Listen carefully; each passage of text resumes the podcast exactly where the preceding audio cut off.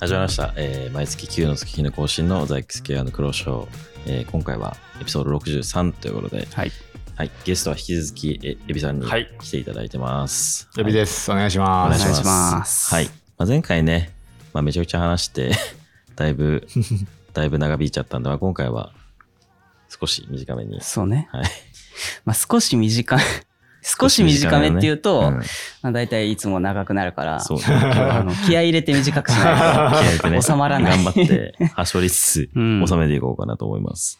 はい。まあちょっと前回いろいろ、まあプロになった経緯だったりとか、はいはいまあエビさんがどういう流れでヘルティクスに入ったのかとか、うんまあいろいろ聞けたんで、まあちょっと今回はね、もう少し進展して、向こうでの生活の話とうか、ん。まあ現在進行中のそのワールズ、うん。まあ、ちょっといろいろ触れていきたいなと思ってます。で、早速なんですけど、まあこの動画が上がる頃にはもうすでにワールズは始まっていて、まあプレインが終わって、まあグループステージが始まるタイミングなのかな、うん。ですけど、なんかその実際、戦ってる側としては、はい。プレインとグループステージの壁ってどれぐらいあるもんなんですかね？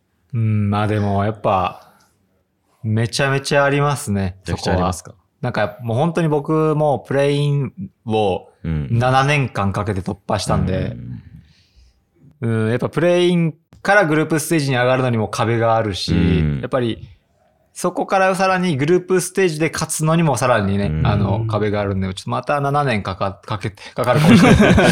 まあ多分僕いやいやいや34歳ぐらいですよ、そしたら。逆にもうそこまで行ったら本当にガチのレジェンド。まあまあまあまあ、でも本当に、まあそれぐらい多分同じぐらいの壁がありますね、やっぱここはね。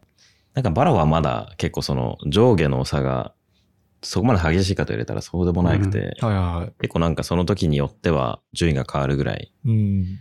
なんだろう、まだ不安定というか、まあこっちの方がまだいいのかもしれないけど、うんまあ、これがどんどん年数経っていったら、もまたね、ロールのようにすごいまたステージごとでレベルが違ってくるかもしれないからね。うん。今のに頑張ってね。まあむしろ今戦国時代っすよね、それで言うなら、うんほんでバロって。なんかどこのチームも、あー抜き出るチャンスがあるというか、やっぱり、そういう意味で言えば本当にいい時でもあるし、逆になんか、独走してるチームとか、というか勝ってるチームからすると不安っすよね、うんそこはやっぱり。2年連覇とか3年、まあなんかそういうレベルの話がすごい難しい、うーん。難しそうだよね。すごい難しいと思う。ロスターも変わるしね。ううんん。そう。まあでも今のうちにね、パシフィック。パシフィック強いからね。強いよね。強いからね。強いんです。なんか全く関係ないんですけど、あの、パシフィックにブリード、新しくそのアセンションって言って昇格すできる大会から、はいはいはい。ブリード、まあ、チンブリードっていうところが入っ新しくそのパシフィックのリーグに入って、で、そのブリードっていうチームに、イェイと。イイと。うん知ってますよ、知ってますか？イェイ。だって、見てましたからね、僕、ゼータあ、の。まあそうですよね、オプティック。世界3位。あのタイミングでオプティックにいたヤイが、めちゃくちゃ上手くなかったっすか？やばいっす。最強。なん時かマジで見てて、マジかっていう。僕も本当に、いけーゼータっていう。いや、うん僕ももちろん応援しましたからね、やっぱその時で、イエイが、なんかもう、ジャンプしながらなんか、なんでし、スナイパーで、はいはい。パンパンパンみたいな。あるな。みたいな。そう、なんかそあの絶望すごれぐらい、まあそれが本当に、まあ、バロだとめちゃくちゃ有名かな、もうまだまだ。う。まうんあ、その選手がパシフィックに来たということで、ん。来年ね、戦うもんね。戦いますね。マジでおもろいよな。いや楽しみっすねどうなるんだろうね。ちょっとどうなんだろうねって気持ちだよね。わかんないようんね。。なんかそれこそ本当にオプティックで、まあ、あの時のメンバーでプレイしてた時はすごい強いプレイヤーで、ううん。ただまあやっぱ、ここから、まあ抜けて、まあ2チームかなうん。?2 チームへ、まあ C9 とディス、ディスガイズドかな？みたいなチームにはいはいはい。だけどまああんまり結果はうんそこまで振るはずだったけど、まあここでまたブリードに戻ってきてだから、あ、一個聞いていいですか、そこで。はちょっと、また脱線しちゃうんですけど、はいはいはいあの、めっちゃ聞きたくて、FPS のプレイヤーって、チーム、個人の、なんつうんですかね、うんうん。性能とかって、チームによって左右されがちですか？例えば、めっちゃうまいなと思った選手が、チーム変わると、うん。あの、やっぱり、あれ？チームのシナジーでちょっと力出ないなとかもうん。あるんですかね、それって。あるんじゃない？それよりかは、個人のやっぱり実力でふ動かせる方が大きいというか、なんか、どっちになります？うん感覚的に。ロールによる、あなん、か、ロールが変わることがあってん。なんかロールが変わった時に、うん。なんか、逆、さらに良くなったり、うん逆に、あ、前のロールの方が良かったな、うんみたいなのの、が、そうだね。あるかなっていうるね。はいはいはいはいはなんで、なんか、一概に、うん。あ、まあ、変わるか。変わる方ではあるのい。かなとはうん思いますね。まあ、そうだね。なんかその、サポートもできて強いみたいな。うん。で、なんかデュエだったら、もうバンバン対面倒して勝つみたいなタイプもいるし、うん。チームのために結構、やることしっかりやるタイプもいるしで、うん。なんかそのプレイヤーのスタイルによって、その選手が入ったことによって合うチームもあったりとか、うん。それこそパシフィックで言うと、スミスああ、知ってます、か？その、はい。ペーパーレックスってすごい攻撃的なチームにうん。入ることによって、そので相乗効果も相まって、めちゃくちゃ強くなったりとかもあるし。なんかその、入る選手と、うん。そのチームのスタイルがどれだけマッチしてるか、すごく、うん。なんか本人が入って変化が起こせるかは、すごい大事な要素かなっていう感じしますね。まあ、あと、バロは結構、その、エージェントの性能が。結構な頻度で変わるんですよね。はいはいはい結構ガラッと変わったりするんで、そういうのも影響あったうん、うりんしますね。それは持ちキャラ的な意味でってことですかね。うん持ちキャラ、得意キャラが、うんもうめちゃめちゃナーフ食らったり、はいはいはいはい。なんか、もう本当に使われないぐらいうんになったりりするんですよねね。そうそうなった時に別のキャラでう、んその元々のポテンシャルを活かせるのかみたいなとところとかもあったりして。うんでもやっぱ器用な選手は、も何でうも使えるね。何でも使えるんで、重宝されますね。いうんうんうんうんうん。だよね。それこそ本当に。てか FPS ゲームって基本だってないっすもんね、そういうバロみたいなキャラシステムじゃないですけど。うんまああんまりないですね、もうぼっちとか。うん。あ、でもあれか。逆に兵かっていうか、うんうん、兵のなんか種類あるのか、補補給兵とかああ、一応、まあ、で。ね、BF とそうですね、か、ホッあるんですトとかだと。けど、まあでも本当にそう、それこそキャラクターゲームというか、うん。こういういろんなキャラが出てくるゲームで、なおかつ、まあ、5対5の爆破っていうのはなかなかないんで、うーん。だからまあ、いろいろ使えるのには越したことがないし、うんうんうんまあ、その話もそのイエイも、チェンバーがすごい得意なプレイヤーうん。だったので、うんもともとはジェットを使ったりしてたんですけど、チェンバーでめちゃくちゃ跳ねた。あ、そうなんだプレイヤーなんで。そうなんですよ。あのダンディーなね、紳士の。キャラっすよねあマジ。ね、今考えるとおかしいキャラだよね。おかしい。え とんでも性能だったんですよ、うん今最初本。考えると。え本当におかしいキャラで、はいはいはい。だいぶ性能半減ぐらいしたんですけど、ええでも一気に消えたんですよね。えーその当時はもうみんうんな絶対出すみたいなキャラだったのうにん、もう誰も使わなくなるみたいな。ええそっからちょっと今戻ってきはいて、はいはちょっと出るかなぐらいの感じなんですい。けど。ライアットのゲームって感じしますね、これ。そうパッチノートでねそうなんですよよ。まあ、ロールは、一人消えたら一人入って、で、なんか、スポットライトが浴びてなかったキャラが出てくるじゃないですか。うんバロはまだ、そんなにキャラがいないんですよ。はいはいはいはいだ。から一人消えたら、その代わりのキャラを使うしかなくて、うーんそうなってくると、その代わりのキャラをどれだけ上手いかどうかが結構肝なので、はいはいはいはい。そこがそんなにとこだったら、まあ一旦また、なんだろう、メインのステージからちょっと外れたうんうんうん。選手になったりとか。そうなんかそのプロフェッショナルが代わりに入るみたいなのがそうなんだ。あったりしますね。確かにキャラ違うだけでできること全然違いますもんね。そううん本当に違いますよね、あれ。そうだからなんかみんなの想像するヤイのイメージと、うん例えば競技シーンに身を置いてる人たちからするイメージうだと、実際どうなるんだろうみたいな、ブリードは。はいはい結構はいはい。イメージが違うかはい。なっていう。ああ、面白い。はいはいはいはい。やっぱ視点違うとね。楽しみ何ですね。すんのかなみたいなね。うん戦うけどね。楽しみはいはいはいはいっていう。えー、めっちゃ楽しみ。え、ゼータ楽しみ、楽しみになってきました。マジで。もう俺関係ないから。楽しみえいやそんな、そん、そんな関係ない。いや、そう、バルボーンではもうないんで、はいはいはいはい。こう、本当にね、フリーな気持ちで、逆にもうね試合を見れるんですよ。観客としての目線で見れます。俺めちゃくちゃかん、なんか、その、競技シーン見るの好きで、バルもボッチも、ロールも、うん。パブ G も、なんか、格ゲーも全部、うん全部好きなんですよ。うん。その競技シーン自体が、いやその、めちゃくちゃ真面目にやって、うんそのレベルが高い試合っていうのがすごい見てて楽しいんうで、ん。だから、ずっと自分が出てる試合を、いや、これ、観戦してるから絶対おもろいやろな、みたいな。はいはいはいはいはい。こっちはもう本当に、もう真相になるぐらい、いや、もう本当にしんどかった、みたいな試合、わこれ見てたら面白いんだろうな、みたいわな。かるいやそうなんだよね。そうそうそう。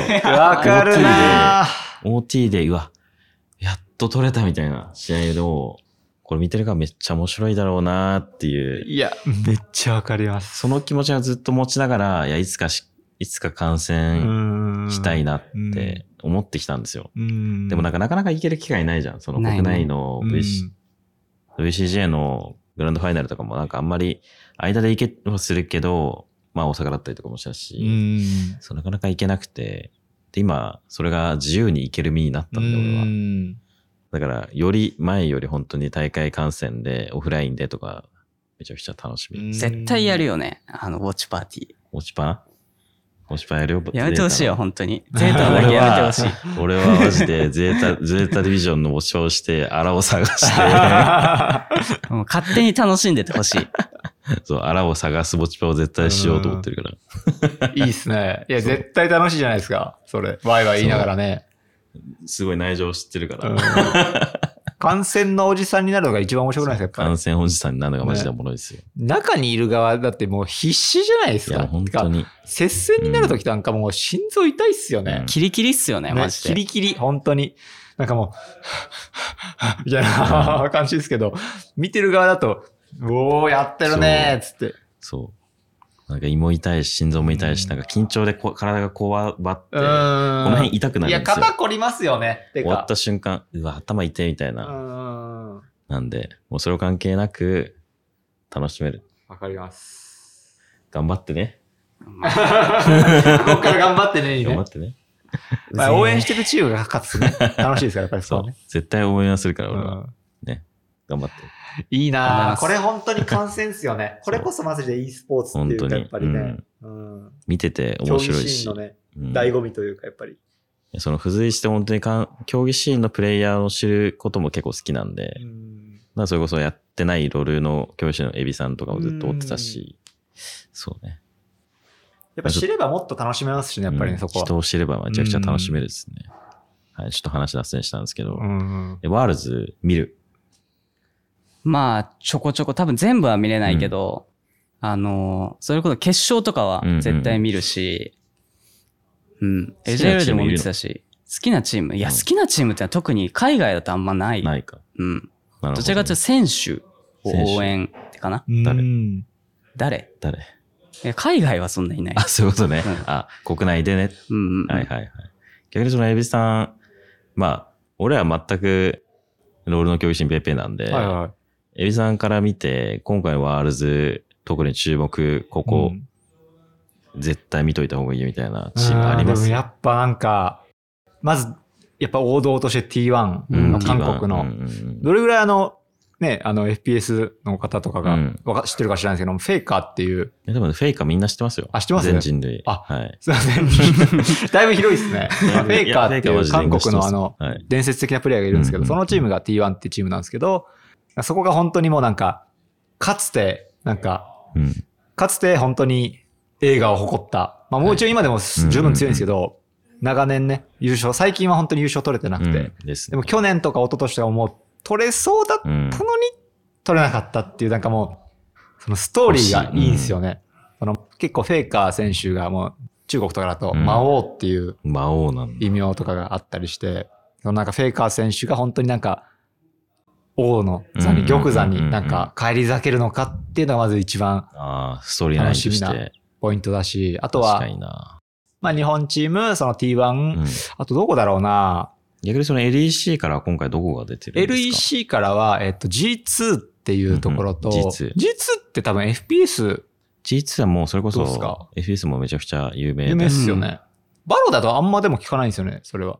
あ、この前、アメリカズのえっと、まあそう、あの、あの買った G2 買ったっていうか、まあ、く受け取っクリうん、まあそうねなん。かそのなんかフナティックのが聞くんですよね、バロだと。まあなんか昔ずっとやってて、ちょっと一時的に離れて撤退して、うんで、今回、なんかいろいろあって VCT アメリカズの昇格チームのチームが昇格できなくて、うん。で、それをちょっと、まあ受け取って代わりに参加するみたいな感じで、はいはいはいはい。多分今後めちゃくちゃ名前を聞くようになるかなっていう。あ、なるほどなるほどなるほど。そう、G2 と、まあ本当に皆さんご存知、フナティックと、あと、マッドっていう、マッドライオンズっていうチームと、あとは、えー、っと、BDS。BDS っていうチームはいはい。ですね。いや、BDS な BDS あれ確かそうだったよな。あ、BDS よね。そうっすよ、チーム BDS。うん。シージとロールでしか見たことないです、俺。うん。なんかシー聞いたことない。シージがね、めちゃくちゃ強かった。あ、そうなんだ。シャイコっていうプレイヤーがいて、はいはいはい。それはすごいスタープレイヤーがいて、めちゃくちゃ強くて。なんかロール持ってるチーム、結構他のチーム持ってがちっすよね。持ちがちっすよね。持ちがちっす、ね。本当に G2 フナティックなんかとかはね、もう日本の支部まであるし、なんかツイッターのフナティックとかは。そうだ。確かに確かに。それで僕結構フナティック、あ、結構バロー、ね、参入してるんだなってのも知りましたし。なるほど。まずなんかそこの4チームだと。そうですね。そこの4チームだと、まずは、まあ、フナティック、うん、まあ、あの僕ら、まあ、TH がちょっと負けて、はい、そうですね。出れなくなった原原因なんですけど、あの、まあちょっと勝ってほしいですね、そこには。まあでも、いや、でも正直なんかめちゃくちゃ強くなってて、昔に、うんうんうん、今シーズンの初めに比べたら。フナティック最初のシーズン確か9位とかだったんですよ、11中の。ですよね。はい、めちゃめちゃ順位悪くて。うん、でも今回は多分2位とかかな、シーズンの。すごいね。まあめっちゃ上がったんですよ。ちょっと正確な順位ちょっと忘れちゃったんですけど、でめちゃくちゃ強くなってメンバーとかも変えて。だからそこまず、あれですね、僕自身ちょっと、俺ら倒したチームに勝ってほしいなっていうのはありますね。はいはいはい。のとやっぱりあと G2、うんうん、その、最近のロールシーンって結構中国、韓国がもうダントツ強くて、うん、その下をなんか追いかけてるって感じなんですけど、なんか唯一、その中国、韓国以外で、うん、その、希望がありそうなのが G2 っていうその EU の地域で、ここの地域が、G2 っていうチームが、その、えっ、と、過去に世界大会で T1 を倒して優勝してるんですよね、一、回。MSI ですか、ね、?MSI で、はい、2019年なんですけど、これもう本当に歴史的な快挙で、なんかそれをもう一回見たいなっていうか、今もう本当にだいぶ多分相当力離れて、こんぐらいあるんですけど。そうですよね。まあでも G2 なら何か起こしてくれるんじゃないかなみたいな。確かに。そういうのがありますね。まあ、なんで、まあ、4つかな。T1、G2、フナティック、日本の DFN。まあ、このあたりが結構感染としてはおすすめですね。あれ、今回開催地がもうソウルですもんね。韓国です、はい。いや、いや結構なんかその、周りの人でも、絶対チケット取って見に行くみたいな人もいたんで、んでもなんかチケット、もう開始して、もうすぐ全部なくなったみたいで。あ、マジっすか。すごいね。ねだってプレイインでしょ？え、プレイ、全部、多分全部？全部？うん。すごっ。ちょっと俺、あんまり詳しくないけど、うん、そう、なんかやっぱ、ロ韓国、ロール人口めちゃくちゃ多いじゃないですか。やばい、まずそこで、めちゃくちゃ売れる。まあそうだね。で、近隣の中国とか、まあそこからも来る。まあそうでしょうね。世界中からも来たい人多いってなると、俺はもう一瞬だよねっていう。いや、てか、韓国のロール本当にもう国民的ゲームすぎて、ちょっと羨ましいんですよね。なんかもう、中高生絶対知ってるらしくて、うん、なんかもう、えー、僕がだってロールやってる時なんか、はい、何のゲームやってるって聞いたらもう大体 FPS ですよ。コッド、BF っつって。まあそうですね。ロールなんて言うやつ誰一人いなかったです。友達、僕だけ、クラス30人の中。確かに確かに。みたいな。学校全体でも数人じゃないですか、多分、ロールやってたの。だからもう、なんか、友達欲しかったっすね。ゲームやってた。やってる。いや、でもそれこそ本当に僕、韓国でフェイカー T1 の金箔言いましたもん。コンビニで売ってる T1 の。ジェンジーとかさ、T1 とか、なんかあるんですよ、ラベルとかに。えー、ジェンジーコラボ、T1 コラボがあるんですよ。はいはいはい。だから、俺金箔、この金箔ったらロールうまくそなるような金箔が売ってる。あったなグメイシ、グメイシと誰だっけなあと二人ぐらい映ってた。そう。えー、いいっすね。ちょっと俺も今度行ってみたら 食ってみます。いや、マジで売ってますよ。えー、これ空港で買ったんで。いいっすね。はい。じゃあちょっとまた、ワールドの話はこれ辺にしといて、はい、まあちょっと前回ね、まああまり話し足りなかったんで、うん、まあエビさんのその海外での生活とかについてちょっと聞いていきたいなと思うんですけど、まあ英語とかのコミュニケーションはちょっと、まあ先ほど聞いて、うん、まあ実際問題上手くなりました、英語力は。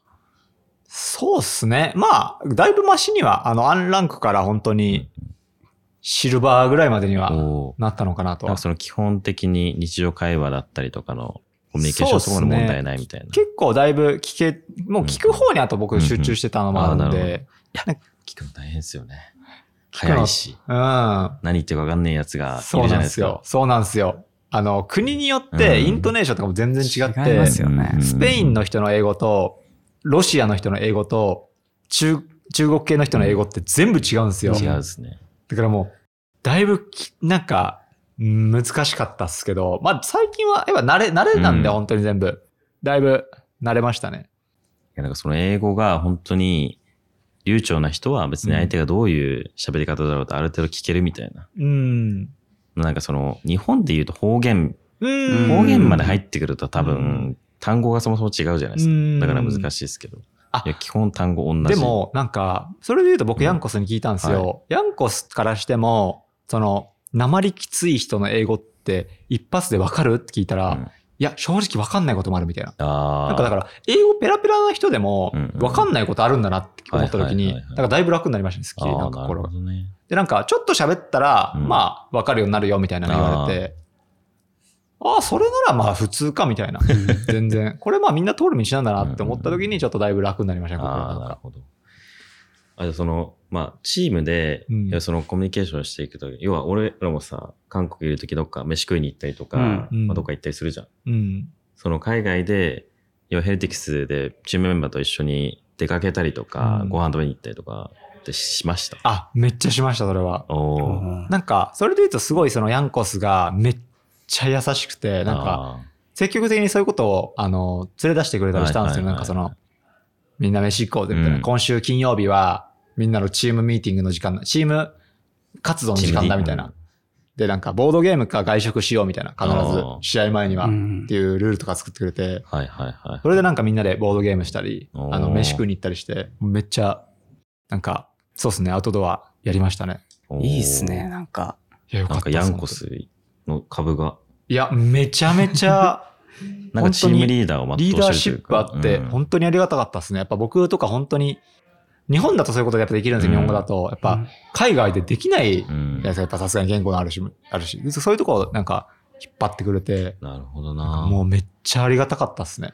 あれ、拠点ってドイツですか？えっと、チーム自体は、チームの、うんえっと、持ってるとこはスペインのチームで、えっと LEC のスタジオがドイツにあるんですよ、ですよベルリンに。うんうんうんなんで、全チームベルリンの市内に住んでるって感じですね。その、うんえースタジオ行かないといけない毎週。はいはいはい便利便性とか考えて。え、なんかその、一緒に食事しに行ったりとかして何しゃ、何喋るんですか？いい質問ですね。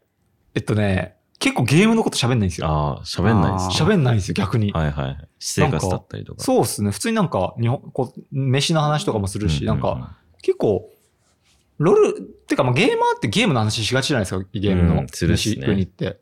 なんかしないんですよね、あんまり。なるほどね。そこがまずびっくりしたんですけど、普通になんかまあ、雑談というかなんか結構、そうですね、いろいろたわいない話を。はいはいはい。まあでも俺らもさ、うん外に飯食い行くとあんまりゲームの話しなくない？なんかモードが入ってゲームの話をすることはあるけど、基本なんかそこまでね、しないから、ね。はいはいはいはい。なんか、そういえばさ、みたいな、ゲームの話を言い出すと、うん。一気にモードに入りますけど、ああ、でもそ、あ、そう、でもそんな感じですね、多分。はいはいはい。基本的にはね、確かに確かかに確かに。確かにそんな感じかも話。とか、うんしょっぱなからゲームの話しかないよね。あんまないね。確かに、それでなら、そうですね。そんな感じですね、多分ね。まあ、お互いなんかその、共通項がある程度分かってるから、別にゲームの話しなくても。確かに確かにうん確かに。なるほどね。スペインの、うん。その、オフィスというか、うん。練習、練習自体は、要はヘルティクスに入るって決まって、うん。リーグが始まるのはそんなすぐじゃないじゃないですか。はいはいはい。その間、スペインであ活動したりとかってしたんですか？まさにその通りで、はいリーグ始まる前にスペインでちょっと合宿するんですよね。はいはいはいまあ2回したんですけど、あ、3回か？あ、いや2回か。今回なんかシーズンが3シーズンあるんですけど、はい。えっと、冬と春がなんか1セットで、うんうんうん夏が1セットでみたいな感じで、まあ2シーズンなんですね、大体は。うんうんうんなんで、シーズン前に普通に、えっと、始まる前にスペインのとこ行って、ブートキャンプして、からまたあの、行ったって感じですね。僕、スペインとイタリアにめちゃくちゃ行きたいんですよ。はいはい。その作る料理とか好きな料はい理結構そっちの好みなんあで、実際、その食事とかってどうだったのかなみたいな。あ、でも僕とかは全然うまかったっすね。めっちゃ僕はあったんでよかったです。スペインって結構海産とかも有名で、パエリアってわかりますかね？わかります。なんかあの、パエリアご飯とあの、海鮮とかですね。そうそうそう、海鮮混ぜたやつとかでが出てきたりして、うんそういうのも大好きなんで、うまかったんですけど、僕のチームメイトの韓国人は。はい結構合わなかったみたいで、あ、そうなんですか。なんか韓国の味付けと全然違うっぽくて、やっぱり。確か。に。韓国がね、ちょっっと独特うんなちょっとところはある。辛辛み、よねやっぱメインというか韓国ってありますよね。塩、唐辛子。う んいや、まあでも、海外生活でうん。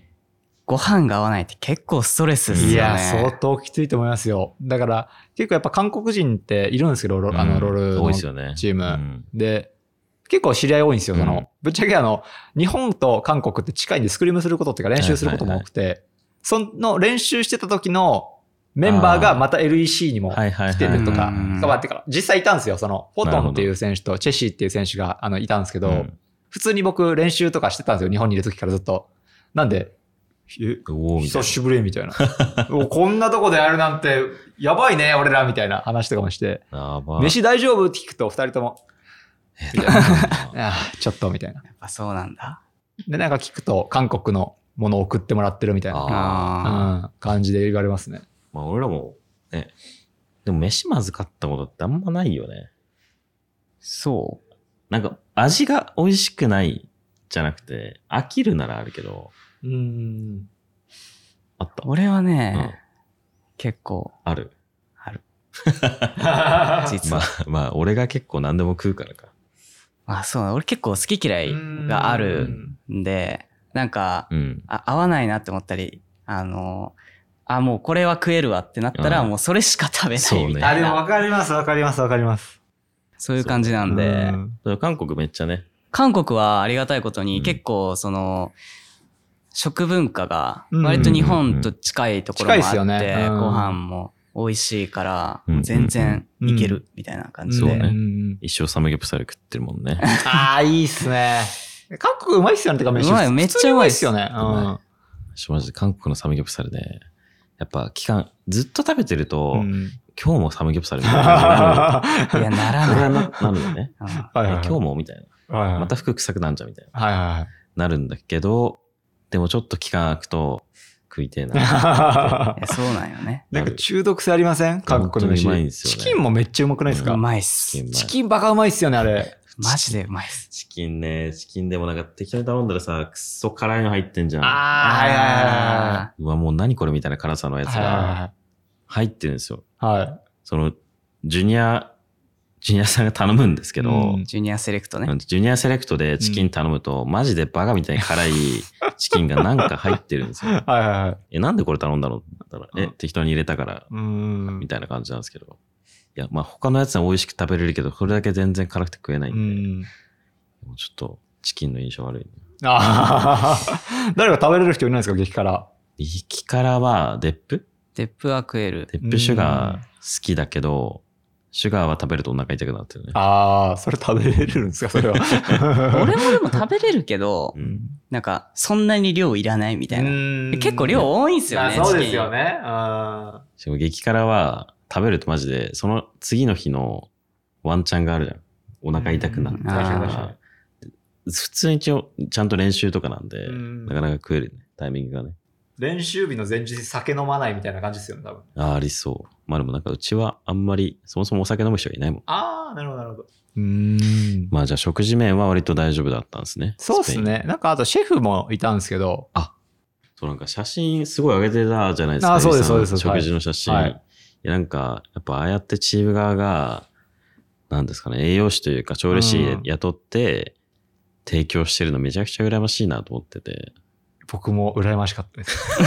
僕もシェフいる生活、あ、でもまあ、やったことあるんですけど、今、以前まで。やはいはいはい。っぱあの、FM 見た時コロナの影響もあって、やっぱり全然いない時期も多くて、やっぱりはいはいはい3年ぐらい続きましたよね、コロナねそ。うですね。やっぱり、シェフいるのいいなと思って。いや、マジでいいっすよ。で、モロッコの、モロッコ生まれのおじいちゃんだったんですけど、60歳ぐらいの。もうめっちゃ筋肉質で、めっちゃがっしりしてるんですよ。全然60に見えないよ、みたいな。はいはいはいはいで、めっちゃ元気で、 hello, son みたいな。なんか要は、僕ちょっとあの、最初、名前わかんなくて、うん grandpa って呼んでたんですよ、おじいちゃんっつって。あそしたら、なんか、お前は俺の4番目の息子だみたいな。言ってくれて、なんか、会うたびに、 hello, son っつって、ハロー息子よみたいなああ、そういう感じ。で、なんか、コミュニケーション、なんかめっちゃいいなと思って、いいなんか、っすね。てか僕もめっちゃその人の人から好きだったんで、てかまあ飯もやっぱ毎日作ってくれて、栄養もいいんですよ、やっぱり。なんか、なんか僕結構栄養気にするタイプで、特にあの、野菜とかなく、その糖質だけ食うとバカ眠くなるんですよ。眠くなりますね。ね、糖質スパイク来て。だからうん結構食物繊維とかそういうの気にするんですけど。かなり良かったですね、バランスはそれで。やっぱり、そのちゃんと考えてくれてるんで、栄養とかは。まあ、やっぱこうゲーマー結構不健康になりがちなのは本当にあるんで、うんまあなんかそういう管理できる人間が、まあしっかりした食事作ってくれるのはめちゃくちゃ助かうる。ん、めっちゃありがたかったっすね。まあうちも韓国でね、うんシェフが、まあ、シェフという名シェの。フ、マネージャー兼シェフ、うんいや、でもあれは、あれでもめちゃめちゃ助かったけどね。なんか作ってくれたんですよ。そのやっぱ韓国での食事ってう、んやっぱまあ辛くないものを探せばあるんですけど、うん。それやっぱり合わなかったりもするんで、うん。で、やっぱ近いじゃないですか、日本と。そうですね。だからが作ろうと思えば多分日本の料理全然作れたっぽくて、で、やっぱ、それでこう、なんだろうな、パフォーマンスがちょっと下がる選手もいたんで、うん。作ってもらって、で、それで本当日本の食事が一応活動後には食べれるようにしてくれたりとかして、もうすげえなんか助かったっすね、マジうで。ん。海外行った時に本当にご飯が食べれる食べれないはすごい大きいんで、うんまあでも、作るのも大変ですよね、正直。てか、人数多いんで、やっぱり。うん僕のところのシェフも本当に9人分とか作ってたんですけど、はあもう朝から晩までっていうか、まあ、もう本当に作りうんうんうん夕食作り終わるのずっとなんか厨房にいてみたいな。いやちゃんと美味しい料理をたくさん作るってなると結構時間かかりますからね。いやー、そうなんですよね。なんかオーブンとかもめっちゃバカでかいとか、なんかで、純粋に量とかもやっぱあるんで、なんかやっぱ、全然なんか家庭でさ、一人で作るみたいなのとは違うんだったなってのは思いましたね。まあじゃあ食事面とか、まあ基本不満はないような。うん、全くなかったですねあ。いいなまあでもやっぱこれは本当に人によるんでしょうね、やっぱり。なんか、本当に韓国人の子とかは、ちょっとう、ん俺結構無理みたいな感じで、8割ぐらい食えなかったですね。ああそんなにか。そう、もう本当にだから、良かったなと思います、なんかそこは。いろんな飯食える、あれで。もうだから選べないじゃないですか、なんか。まあそうですね。出て出てくるもの。うん。まあ一生ファストフード食ってるのもなかなか寂しいですもんうね。ん。はい。なるほど。まあそんな感じなんですね。じゃあ、まあ、俺が海外行くときは大丈夫そうだな。多分大丈夫ですね。韓国だったらいいけど、俺はちょっと、きついかもしれない。ヨーロッパはちょっときついかもしれない。えハンバーガー、肉あんとステーキ食ってるね。一生。いや、まあ同じ、あでもな、俺飽きることがあんまりないという、人よりに、鈍いというか、はいはいそうなん一生同じものか飽きて食えないみたいなのないんで、うん多分一生同じもの食ってると思一生同じの飲んでるしな。まあそれで言うなら多分カップ麺とか普通に日本の味だったんで、ドイツとか。全然カップ麺とかも多分食えるかもしれないですね、無限う。に。確かに。便利だな。そうね。マジで便利だよね。うん。ちょっとなんか味違うんだよな。ちょっとね、ちょっとね。うん国によってね。はい。まあそんな感じで、次にはい。行きたいと思います。えー、まゆみさんちょっと、まあ僕らもね、経験してますし、まゆみさんも経験しますけど、まあ世界大会うんというか、まあ国際的なステージで、まあ勝つためにはうん。どうすればいいかうん。ってのが書いてありますけど、うんまあなんかいろいろ、まあ実力だったり環境だったりメンタル的な問題だったりとか、うん。まあそういうものがいろいろあるとは思うんですけど、うん。まあ、エビさんが今まで戦ってきた中で、まあ、どれが一番大事かなっていうのをちょっと、もし言えたら、うおん聞。きしたいなともちろんもちろんもちろん。思うんですけど。でもなんか、それで言うと、うーん、なんか本当に今の現時点での僕の知り得ることは喋れるけど、なんか僕自身もまだ全然そこについて、うん、分かりきってないっていうのが、あれですね、まず、前提としてあるんですけど、うんうんうんうんまあ、なんかでも僕、はい。大事にしてたのが、相手の土俵で戦わないっていうのはすごい意識しましたね。ううんん。なんかそのやっぱり、まあ、ぶっちゃけ、なり、まあ、もちろん目指すのは最強というかうん一番うまいプレイヤーじゃないですか。まあでも、やっぱ現実見たときに、あ、それはできないなっていうか、まあそう思うときもあるじゃないですか。うんでもじゃあそう思ったときに、客観的に自分の実力とかそういうのを見て、勝つためにどうすればいいんだろうなってのを考えたときに、なんかやっぱ、僕の持論としてなんか、うまいやつがか常に勝つわけじゃないとは思うんですよね、間違いなく。やっぱうまいやつで負けるときあるし、で、やっぱ負ける時を作、作るために、まず相手の土俵で戦わない。うん自分の土俵を作って自分の土俵で戦う。まあ、ロールで言うと簡単に言うと、チャンピオンっすよね。うん例えば、ぶっちゃけプロがなんで強いのかっていうと、マッチアップを知ってるからなんですよ、やっぱり。うんで、じゃあそのマッチアップをずらしてあげて、こっちが知ってるマッチアップ、ん。相手が知らないマッチアップにしたら、実力差のある相手でも、やっぱり勝てたりするんですよ。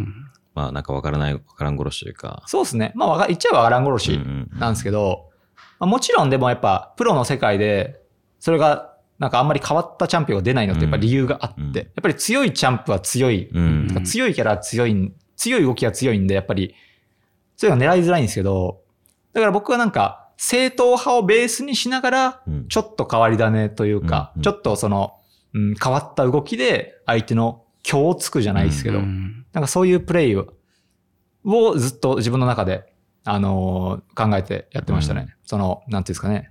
例えば相手が100点を5体使えるなら、はい僕はじゃあ120点のキャラ2体使えればいいから、うんまあ他60点でもいいから、120点のキャラ2体でゴリ押すみたいな。はいはいはい。結構そういう感じの意識を国際戦では持ってましたね。ぶっちゃけまあ、国内戦はまあ、結構勝てちゃってたんで、うん割と、うん、そこまで考えずにも。まあでも、国際戦とかは本当にその、うん、まあそもそも120点いけるのも強みだなと思って、うん自分の。それ120点いけるキャラを作れるプレイヤーってもなかなかいなくて、やっぱり。なんか本当にそこの、自分の強みっすよね。だから自分の強みっていう自分のフィールドに、まあ戦う戦えるようにする。っていうんのが一番世界で勝つために重要なのかなとは思いましたね。なんか、まあこれに関してはその、マイナーリージョンだったり、まあ僕らもその、トップのトップで戦ってる、その世界大会決勝常連とかトップ4常連みたいなチームは、彼らが作り出す、そのメタの中で戦わせることができるじゃないですか。ん。まあそれで言うと本当に、まあバロンで言うとフナティックみたいなチームがいて、うんまあフナティックっていうチームがいて、そこから彼らが大会で使うとそこの構成を真似るみたいな。うん。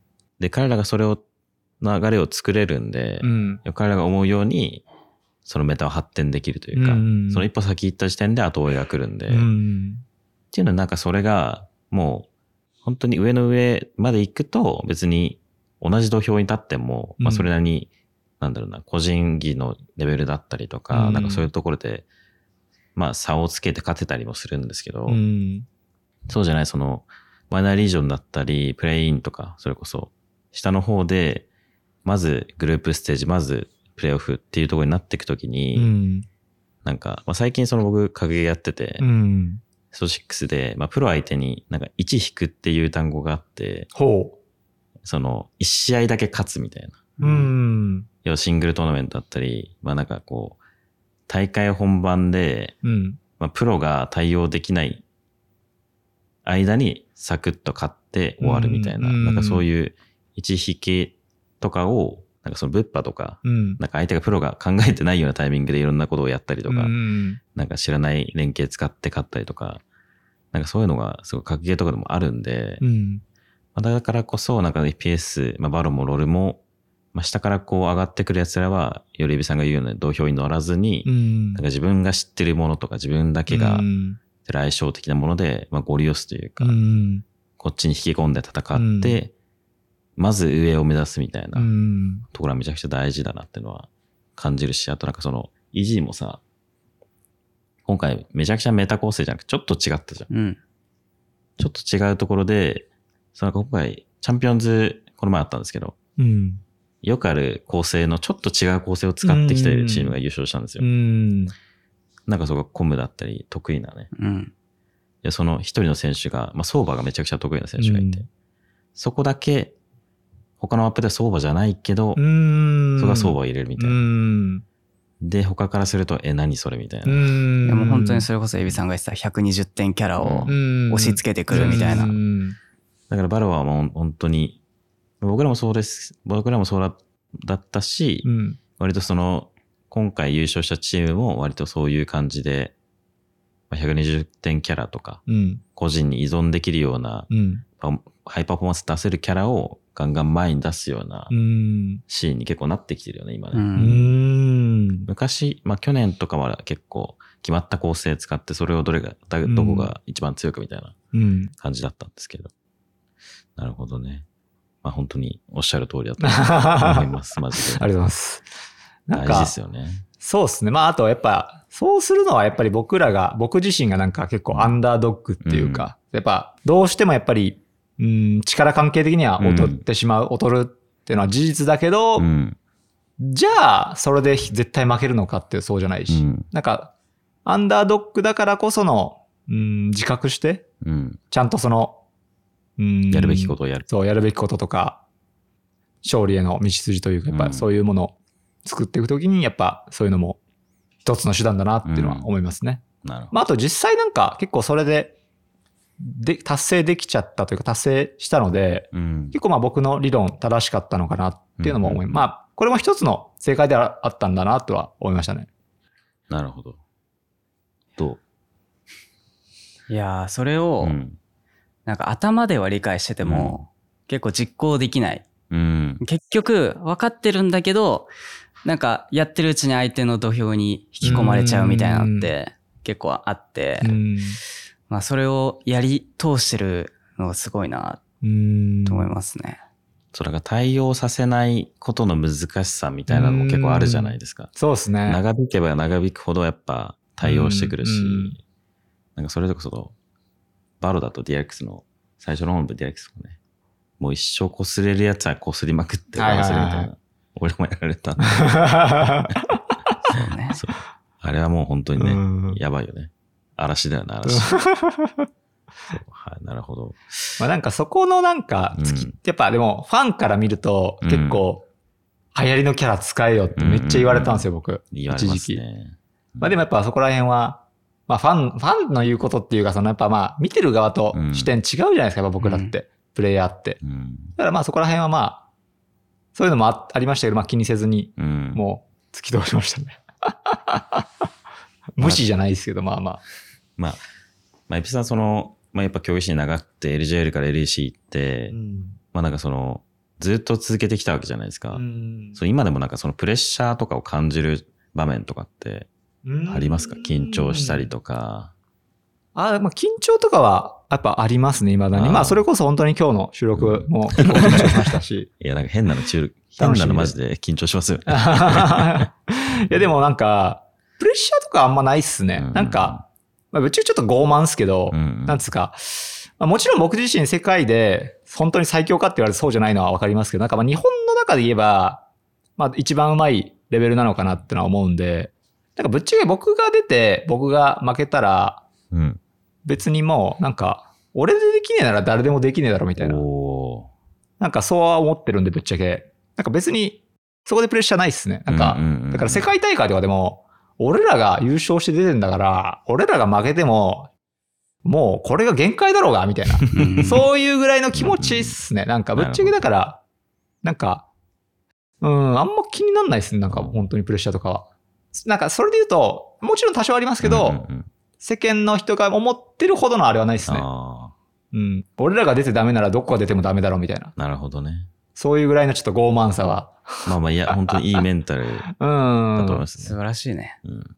そうっすね。それはありますね。なかなかやっぱ、そういうこと思ってないと、ちょっとプレッシャー実際かかるという感じか、うんうん。そういうプレッシャーってなんか、変にやっぱ、本当にプレッシャーじゃないですか。うんなんかいい意味の緊張じゃなくて、やっぱり。うんうんうんなんでまあ、メンタル的にはそういう感じっすね。うん。なるほど。まあじゃあそのメンタリティで来シーズンは。え楽しみ。まあでも黒が結構ね、まあそこら辺しっかりしてるけどね。ん？え、そこら辺のメンタルというかプレッシャーに対しての対処はね、うまい方だと思うけど。俺は結構気になる。多少気になっちゃいするんで、うんプレッシャーかけていくわ。あプレッシャーでも、だからもうあ始まる前に、いや、今期のゼータマジで強いから、本当期待した方がいいっていう わ。そういうプレッシャーのかけ方ねう。んそう、まあ、キモいなーとしか思わないかもしれない。でもなんかひょうひょうとしてそうっすよ、なんかね、普通に。いやー、緊張するなって言いながらなんかそんな緊張してなさそう、実際。うんどうなんだろう。どうなんですかね。どうなんだろう。どうなんだろまあ意外とみんな、だいぶ慣れてきてるまあ慣れはね、やっぱ慣れてくるもんではあると思うけど、でもやっぱ大会ごとだったりとか、まあその時期というか、うんそれこそ自分たちが世界3位取った後の日本の大会とかは、うん。マジで結構しんどかったね。ちちょっといつもと違ううその挑戦者側のプレッシャーじゃなくて、ん。負けられないなっていう側のプレッシャー。守る側のね守る側が、そっちの方がちょっときつかったかなっていうのはうんあるけども。まあでも挑戦者側のメンタリティはまあ楽だよね。楽、まあ楽というか、楽というかまあな、まあ、挑みやすさは胸を借りればいいだけだから。まあ、なるほど。僕も挑戦者が好きっすね。負けてなんぼじゃないですけど、うん勝ったら最高だし、まあ負けてもまあ、吸収できればええやろみたいな。まあ、また挑みますわ、つって。確かに確かに。なるほどね。ちょっと長くなっちゃったんですけど、ま あ最後にちょっと、まあ、はいエビさん、まあ僕らも、まあファン多いし、でもエビさんもすごくファンが多い。それこそ LJL 長く戦って、まあ、LEC 行って、まあ、海外のリーグに挑戦するっていうのは、なんかその若手からの、なんだろうな、夢というか、うんまあ、すごくこう、すげえな、みたいなうん存在だと思うので、まあ、ちょっとエビさんから簡単にはい。若手に、これだけはうん。やっといた方がいいよ、みたいなものを、ちょっと、あの、パート別にうん。サクッと教えてもらいたいなと思うんですけど、了解です。まず、はい。まあ、これからまあプロを目指す人含め、まあ、LJL だったり、まあ、そういうリーグを目指す人、うん。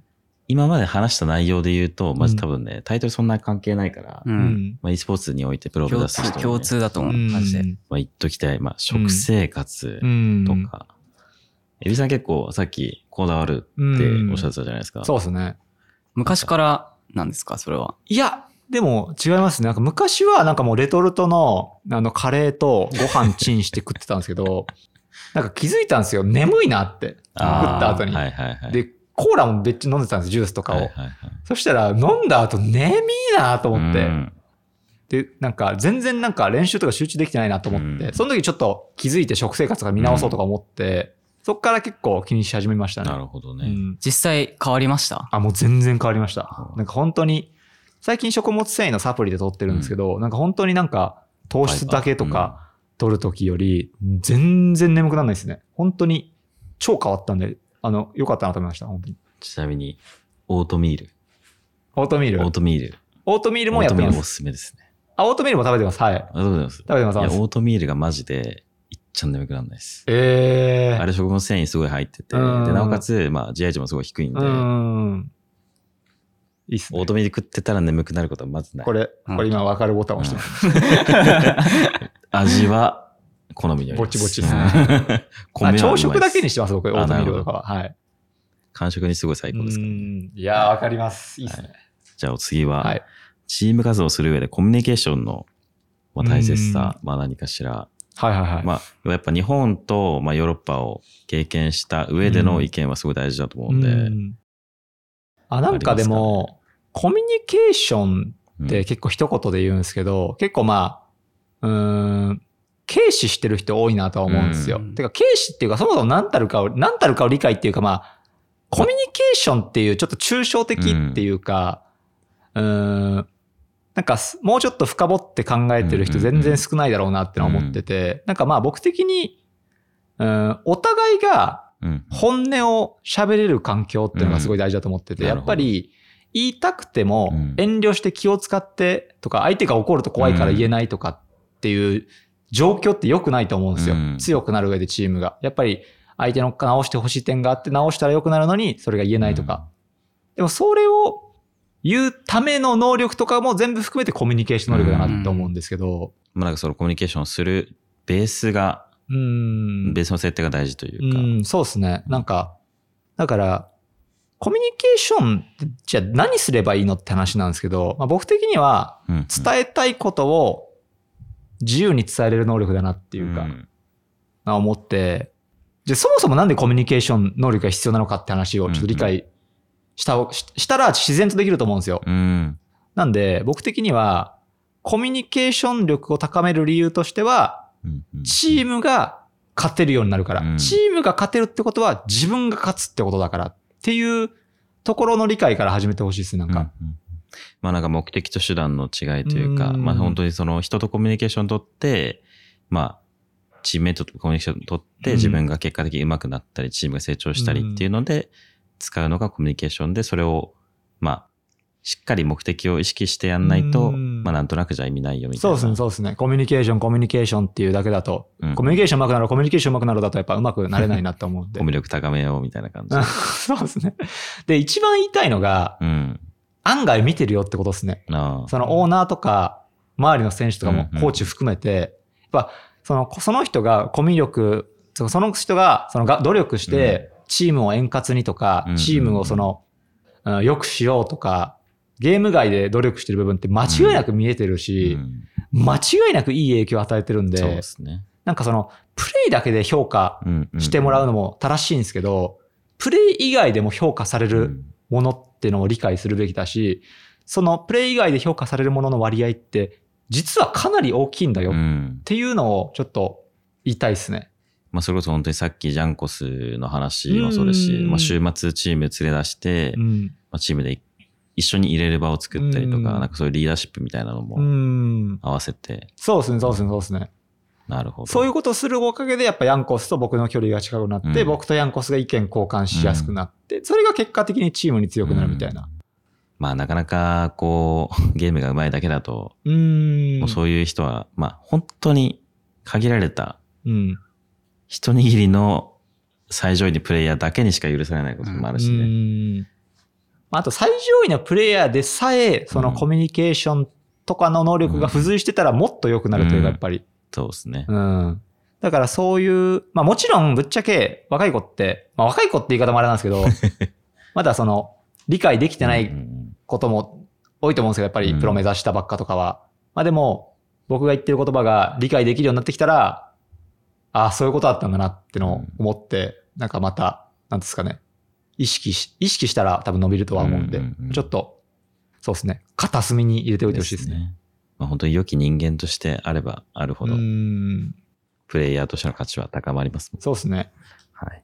あとは、まあ、SNS、まあ、エビさんはあまりないかもしれないですけど、はいはい。まあ、何かしら、ちょ、SNS を使う上で、あのあ、りいや、ぶっちゃけでも僕も昔 SNS でちょっと 炎上したことありますよ、何回か。何回かあって。はい僕も まあ、Q さんも多分絶対あると思うんですけど、クロウさんはわかんないですけど、クロウさんしました？いや、多分あります、あります。ぶっちゃけ、まあ、炎上した人間から言えるのは、あの、しないとわかんないですよね。まあ、そうですね。あの、どれが炎上するかみたいなするやつって結構、もう、する素質持ってるんで、してからじゃないと覚えないという、逆に炎上しない人ってもう逆に一切しないというか、んまあ、そもそもやらないっすよね。そうそうそうそううんそうそうそう。なんで、まあ、あの、SNS 炎上したりした人は学んでください。そうはい。ですね。まあ、リスクとリターンは、そうですね。まあ、あとどっちもありまは、すからね。あの、炎上してる人見て、こういうのって炎上するんだなってのをちょっと見てもらえれば 反、面教師。はい、反面教師にしてもらえれば。じゃあ、エビ炎上で検索しましょう。やめてください。ちょっと、ちょっと、そこはね、やめましょう、やめましょう。はい。ということで、えーまた今回もなかなかとはい、収録させていただきましたけど、い、はい。や、本当に面白い。いや、マジで話足りないね。いやー、面白かった。マジで。全然喋れますもんね、ここから多分僕ら。また来てもらいたいな。はい。いや、ぜひまた。今度あのー見に行って出張行きたい。出張 出張ヨーロッパ出張ヨーロッパ出張エ。クスキュークローショー行く、うんありだな。いいっすね。どうですかいやじゃあ今回は？マスターズスペイン行ってさ、俺もついていくからさほ、んまやね。ドイツ行って、ほんまやね。うんそれで行こもしその時僕がいるならぜひね、お会いしたいですね。う。いるなら。はい。行きましょういいっすね。はい、ということで、はい。えー、ザイキスキュークローショー、えー第63回目は、これぐらいにしときましょうかね。ちょっとね。はい。今回も長くなりましたけど。いや、マジで面白いと思う。まあでもだいぶ、前回よりはだいぶ、いやでもめちゃめちゃ濃い。うんマジで。めちゃくちゃ濃いよ 貴重なお話を。を。はい。いや、面白いな。はい。いや、僕もめっちゃ面白かったです、本当に。あじゃあ一応今回もなんか、なんか宣伝する。全然、わかりました。まあ、えーっと、チャンピオンズ半ばぐらいですけど、はい、あの、ツイッチの方で生放送してますのと、あと、YouTube の方で、エビンモ TV っていうね、動画を、ロールの動画をね、初心者から上級者まで、どんな層のプレイヤーでも楽しめるような動画を作ってますんで、よかったら、あの、見に来てもらえると嬉しいです。はい。っていう感じですね。はい。ありがとうございます。いつもお世話になってます。いつもクロウさんにお世話に、えーなっております。お世話してる。お世話してます。はい。ということで、エクセキュアンドクローショー第63回目は以上にて終了です。えー YouTube の方に動画も上がってますので、まあ、高評価とコメント、チャンネル登録をお願いします。まあ、音声だけでよろしい人は、まあ、Spotify とかね、そっちでも聞けますので、うん。はい。ぜひ、よろしくお願いします。お願いします。お願いします。じゃあ、ワールズグループステージ楽しみましょう。楽しみです。まだ、さよなら。さよなさよなら。